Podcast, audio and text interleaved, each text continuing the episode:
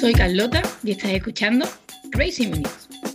Muy buenas a todos los que estáis ahí otro día más pues, detrás del auricular. En otro Hablemos de, hoy, hoy es un Hablemos de Nutrición, ya lo habéis visto, imagino que como lo estáis escuchando en Spotify, pues ya habréis visto el título, habréis leído la descripción y demás. Y si habéis leído la descripción, probablemente ya habéis visto quién, quién traigo hoy, quién he invitado a, a, este podcast, que, bueno, es una chica que a mí me, me recomendó Claudia. Si no habéis todavía escuchado ese episodio, pues ya sabéis, o sea, está todo en Spotify, escucharlo.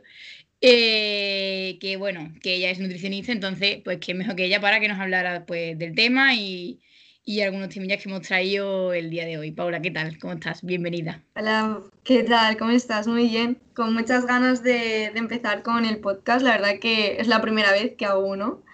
Así que nada, con mucha ilusión y muchas ganas de participar.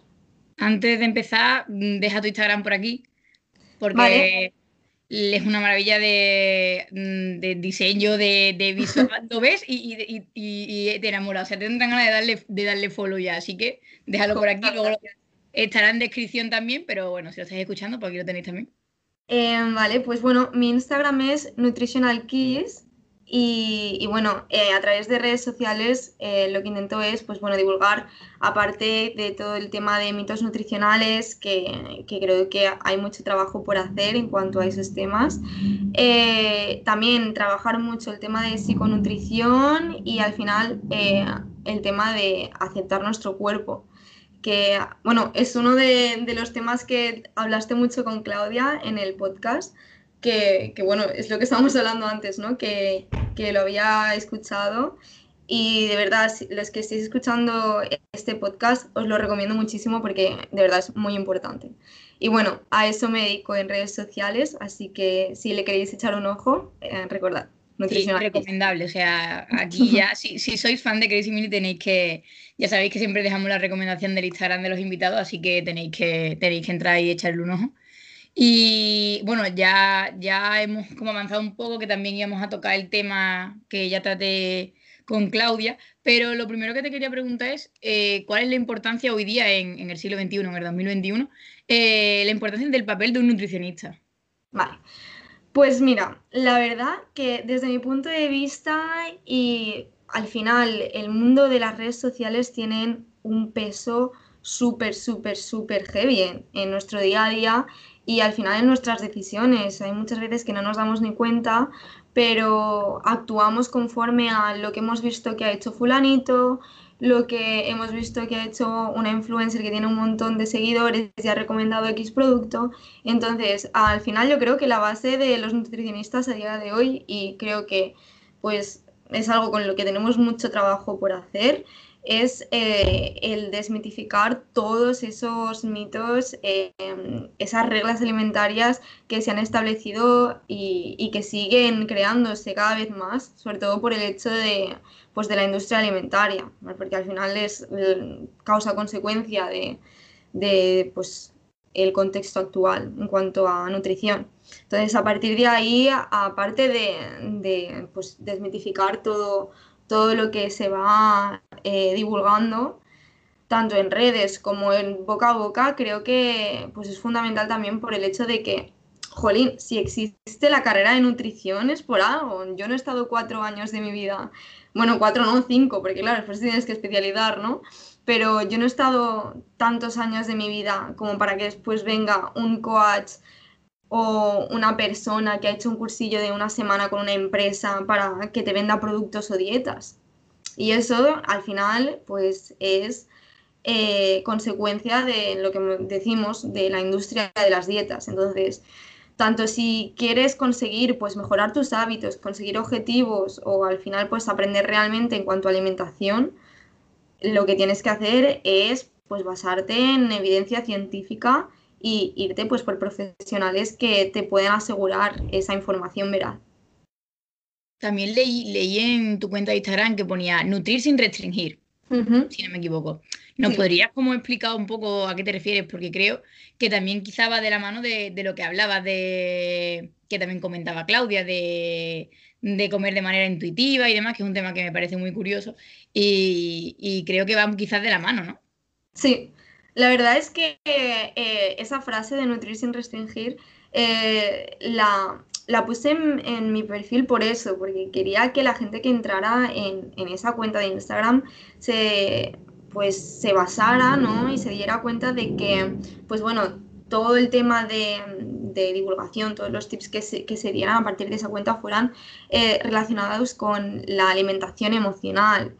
¿Y por qué? Pues porque al final muchas veces nos olvidamos de que eh, la alimentación sí que es verdad, pues bueno, si nos ponemos a pensar un poco en las bases científicas, ¿no? Pues el alimento, el componente más pequeño es un nutriente, que es lo que utiliza nuestro cuerpo. Y partiendo de ahí, pues puedes pensar, vale, si utilizo la comida para nutrir mi cuerpo, porque tenemos que nutrirnos, pero más allá de, esa, esa nutrición en sí, eh, más química, más científica, digamos, nuestro cuerpo, o sea, no somos solo un cuerpo, sino que parecerá así un poco muy filosófico, ¿no? Pero tenemos que empezar a, tratar nuestro cuerpo de otra manera totalmente distinta y ver que al final, para nutrir bien nuestro cuerpo, no hace falta restringir ningún tipo de alimento, simplemente encontrar ese famoso equilibrio del que tanto se habla y que creo que también es fundamental, ¿no? Destacar que ese equilibrio va a ser totalmente personal y que el hecho de que para mí sea equilibrio eh, alimentarse de determinada manera o tener determinados patrones alimentarios, igual para ti no lo es. Pero se trata también un poco de, de empezar a descubrir eso y de darse cuenta de que realmente todas las reglas alimentarias que se han ido creando eh, no, no, sirven más que para dañar esa relación con nuestra comida y con nuestro cuerpo. También, por ahí. Lo que decías antes de reivindicar el papel, bueno, para eso está, ¿no? La, decías, la carrera de nutrición está para algo.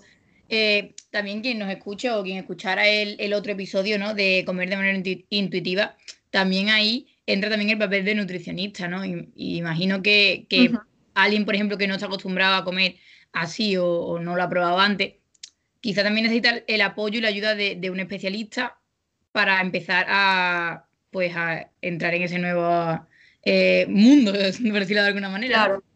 Sí, sí, sí, totalmente de acuerdo. De hecho, em, yo creo que al final, en cuanto a la alimentación intuitiva, Em, para llegar a tener un enfoque súper bien trabajado, eh, yo creo al 100% en el trabajo multidisciplinar, en el que al final el tema de la nutrición va de la mano fundamentalmente de la psicología.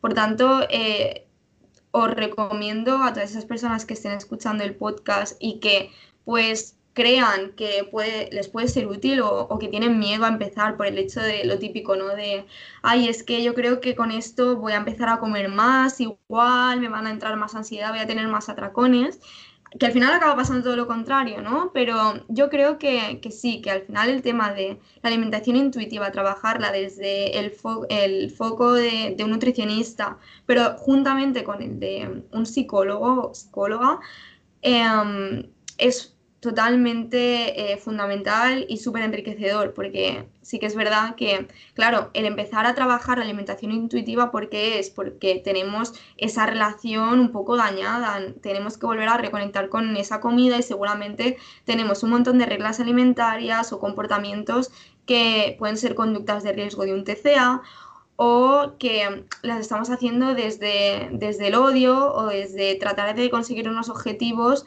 pero desde la no aceptación de nuestro cuerpo o teniendo una relación que no es sana con nosotros mismos. Entonces ahí sí que es verdad que entra mucho la parte de nutrición, porque pues bueno, eh, para aprender eh, en cuanto a educación nutricional, pero la verdad que la base en esos casos muchas veces también es la psicología. Entonces por eso que siempre que se quieran poner la gente en manos de un profesional, si pueden optar por hacer, eh, hacerlo con alguien que esté colaborando psicología, nutrición o en algún centro que se ofrezca, yo creo que es la mejor manera de, adentrarse en ese mundo. Eh, también entonces podríamos decir que bueno, las personas que se autodiagnostican o se autoponen una, una dieta, por ejemplo, eh, también es, como hablábamos, cultural y claro, eso es lo primero quizá que hay que eliminar, ¿no? Mm, ponerte dietas, pues como decías al principio, porque tal la ha hecho y le ha venido bien, imagino que mm. también cada cuerpo es un mundo. Claro, totalmente, totalmente. Es que además em, la palabra dieta se la ha llevado la industria alimentaria al final. Cuando pensamos en la palabra dieta, alguien te dice, me he puesto a dieta, ¿qué es lo primero que piensas? Que vas a pasar hambre, que no puedes comer X alimentos y que al final, pues evidentemente va a ser para perder peso. Y realmente eso no existe, o sea, no debería ser así. Dieta al final, ¿qué es? Todo lo que vamos comiendo a lo largo de nuestro día. O sea, es el patrón alimentario, eh, lo que yo como desde que me voy a desayunar desde que me levanto a desayunar hasta que me voy a cenar. Eso es dieta. Entonces, partiendo de eso, también tenemos que pensar que, evidentemente, es lo que tú dices, ¿no? Que cada persona es un mundo, por tanto, partiendo de ahí, puede ser que em, tú tengas unas necesidades totalmente distintas a las mías, unos gustos totalmente distintos. Igual tienes, em, eh, yo qué sé, alguna intolerancia, alguna alergia, alguna enfermedad. Em, o que al final tengas que trabajar el tema de la alimentación desde otro punto de vista o desde eh, otro punto de partida, porque no todo el mundo va a necesitar trabajar la alimentación desde el mismo, desde la misma manera o con objetivos totalmente distintos, ¿no? Entonces, yo creo que también se nos olvida mucho que eh, la nutrición va mucho más allá de hacer dietas. Y de hecho, yo en mis consultas de las consultas online, que ahora es en lo que más estoy centrada, em, es lo que digo, que yo, o sea, la pauta en sí, te voy a explicar, un, o sea, durante las sesiones y en la pauta en sí te voy a explicar un montón de, aspectos que, vea interesantes, que pues que tú tengas dudas de nutrición, de etiquetado, de sobre yo que sé, alguna enfermedad em, específica de la que tú padezcas y así. Todo eso va a ser el foque de, las consultas, pero la idea de un menú, yo te la voy a poner como guía. O sea, para mí eso es lo de menos. De hecho, yo siempre lo digo, es una guía. Yo no quiero que sigas a rajatabla esa dieta. ¿Por qué? Porque tú así no estás aprendiendo nada. No aprendes nada. O sea, al final, todo el mundo puede ser capaz de seguir un papelito que te dan. Todo el mundo. Pero con eso, ¿qué vas a conseguir? Perder X eh, peso en X tiempo y después qué. ¿No? Porque al final el tema de, eh, la educación nutricional es un tema bastante pendiente en la mayoría de personas y, y, es la base para que en un futuro tú puedas mantener ese peso. ¿no? Entonces, yo creo que eso, o sea, deberíamos empezar a cambiar un poco el foco de atención y empezar a pensar que porque lo hagas, consigas ciertos objetivos en menos tiempo, no significa que vaya a ser mejor ni que vayas a conseguir eh, mantenerlo en el tiempo. Y para, conseguir cambiar ese chip, ¿crees que pues, el papel de las redes sociales, que puede hacer tanto daño, pero a la vez puede hacer tanto bien, es importante? Porque desde tu cuenta, también eh, lo comentábamos al principio, ¿no? Eh, pues que mm, hace hueco, en este caso en Instagram, a, estas cosas que quizá deberíamos cambiar, pues es importante, ¿no? Totalmente. De hecho, yo empecé eh, hace un año con mi cuenta de nutrición, más o menos.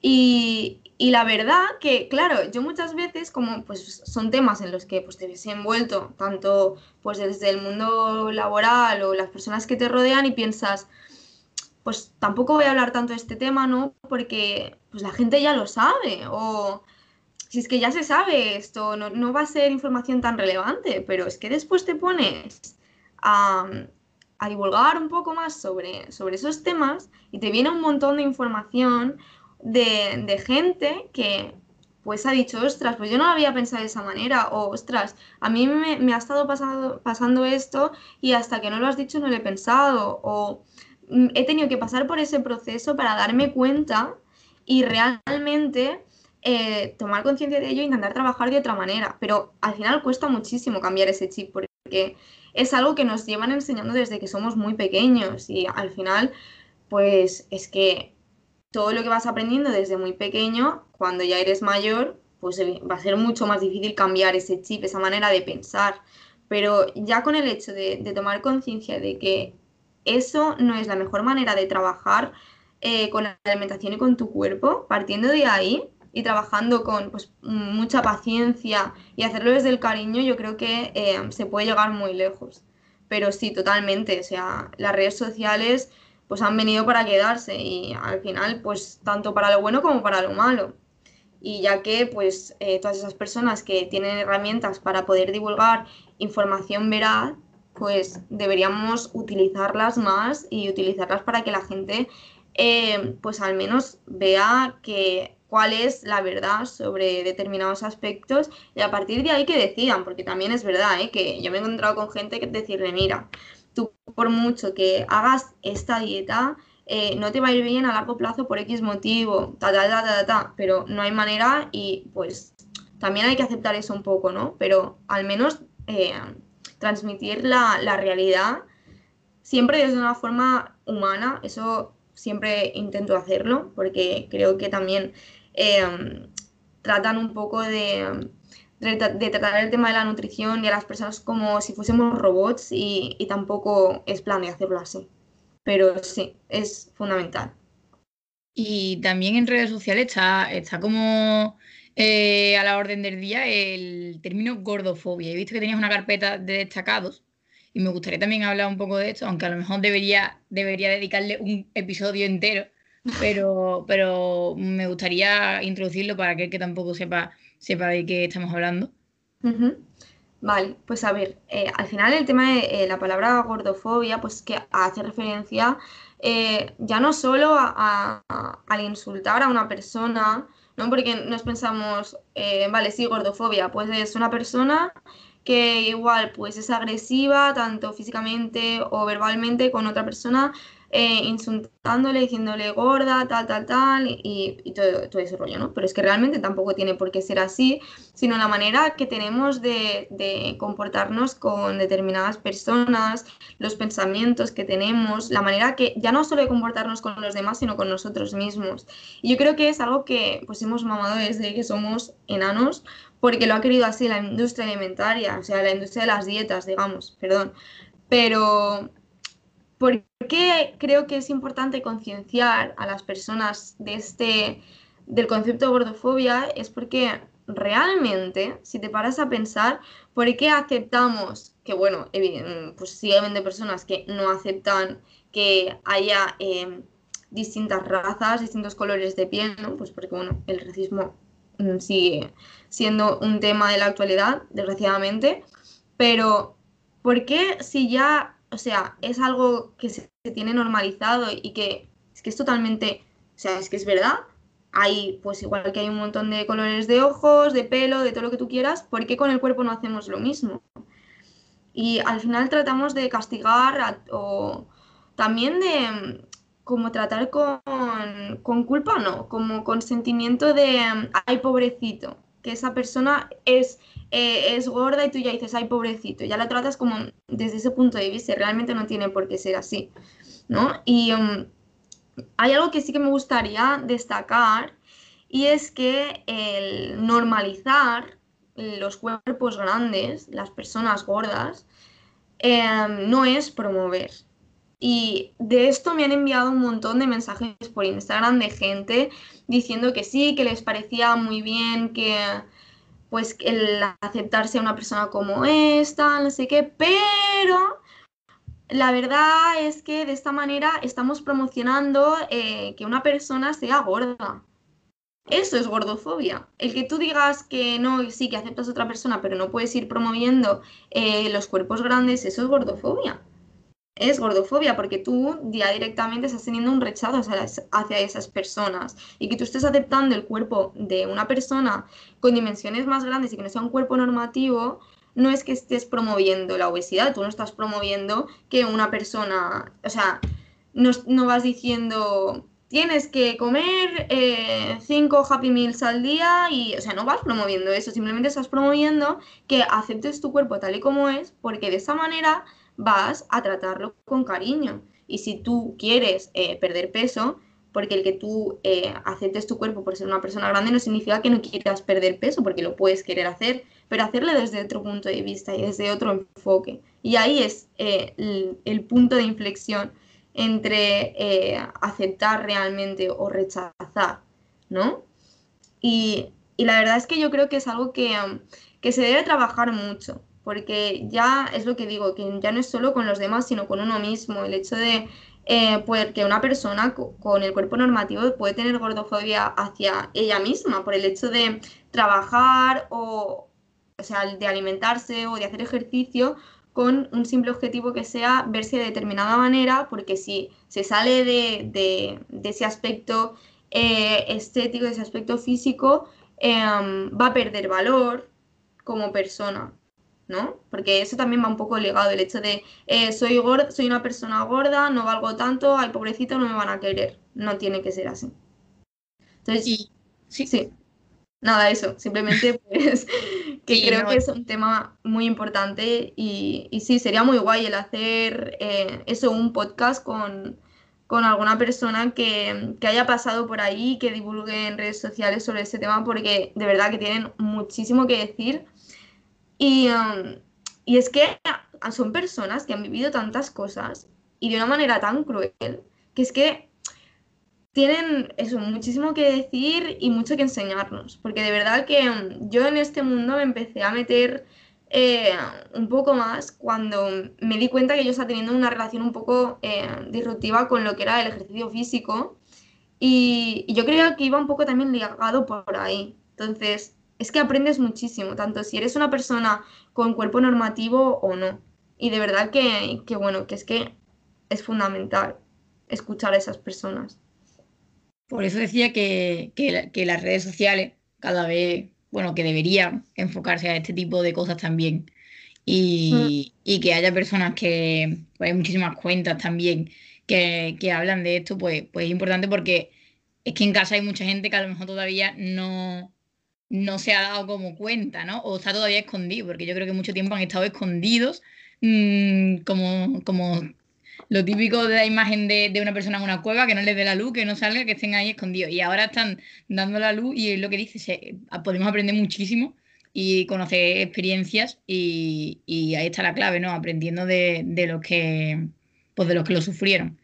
Y hmm. también otro tema que me parece muy, muy interesante y, lo quiero tocar antes de terminar, de terminar el episodio, es el tema del autocuidado porque se habla mucho del autocuidado, autocuidado, autocuidado, pero autocuidado ¿qué es? O sea, mm, alguien dirá, sí, bueno, autocuidado, para, creo que para cada persona puede ser una cosa diferente, pero quiero mm. preguntarte, para ti, ¿qué, es el autocuidado? Para mí, em, el autocuidado es, em, yo diría que simplemente, es que es algo tan simple como el tener un minuto al día para ti, dedicado para ti, y, y yo creo que también está un poco ligado con el tema del mindfulness. No sé si lo has escuchado alguna vez. Pero al final es como. Te, digo todo esto desde mi punto de vista, ¿eh? Pero yo creo que el tener un momento del día de hacer algo que te guste a ti, pero hacerlo de una manera consciente, em, es que es totalmente necesario porque al final reconectas con, contigo mismo y yo creo que muchas veces nos olvidamos de mimarnos y Mm, es que puede ser tanto el hecho de ponerte a entrenar un día o lavarte la cara por las mañanas. Tan simple como eso.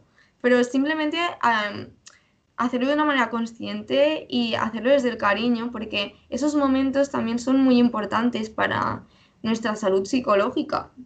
Mm, vamos, yo para mí eh, es que si no tuviera esos momentos, creo que, mm, desconectaría mucho de, de, esa relación conmigo mismo, porque al final también tenemos que relacionarnos con, nosotros y, saber estar y escucharnos. Entonces yo creo que esos momentos también están mucho para, para eso y para conocernos un poquito más y, escucharnos y saber bien cuáles son nuestras necesidades.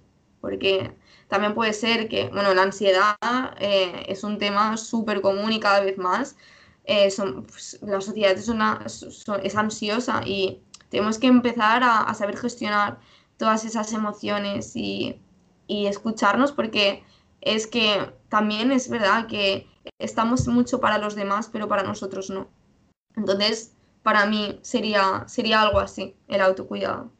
Pues es que me viene al pelo para dejar el episodio porque dejando ese mensaje de mm, si estás escuchando esto, guarda un tiempito de tu día a, ti mismo y a, buscar aquello que, aquello que te hace sentirte bien y, despejarte, ¿no? Que también, que también viene bien de vez en cuando. Eh, pues, pues con este mensaje eh, te doy las gracias, Paula, por haber eh, haberte pasado por aquí y ya sabes que, bueno, Crazy Mini es tu casa también y aquel que me está escuchando también sabe que Crazy Mini es su casa aquí en Spotify. Y recordad también a los que nos están escuchando pues que puedes escuchar este y los demás episodios pues no solo en Spotify, también en Anchor, en Apple Podcast, en Pocket Cast, en Radio Public, en Overcast, o sea que, que tienes multitud de opciones para escucharlo y no tienes excusa. Y además eh, recuerda también que me puedes seguir en Instagram en arroba crazy.minutes y en Twitter en minutescrazy, que bueno, ya sabéis que siempre subo contenido adicional y también tendréis un Reels de este episodio, pues como, como viene siendo habitual. Así que nada, pues muchas gracias Pablo otra vez. Eh, ha sido un placer. Gracias a ti, Carlota. De verdad, yo estoy súper feliz de, de haber estrenado esta sección contigo o sea, de verdad me parece maravilloso el trabajo que haces y es fundamental, o sea, que sigue así porque haces un trabajo espectacular y estoy segura de que todos eh, los que te estén escuchando te estarán súper agradecidos, igual que yo, por haber formado parte de esta charla. Así que muchísimas gracias. Y bueno, para los que nos estén escuchando, em, nada, recordaros que eso, que estoy principalmente en Instagram, en Nutritional Kiss, y bueno, que si tenéis cualquier duda de mm, cualquier tema de los que hemos hablado en la charla de hoy o sobre cualquier cosa específica, yo estaré encantada de, poder ayudaros. Así que nada, yo encantada. Pues nada, aquí lo dejamos. Un besito a todos y bueno, que pase buen día o buena tarde o buena noche, pues eso, depende de cuando nos esté escuchando. Un beso. Un besito. Chao, chao.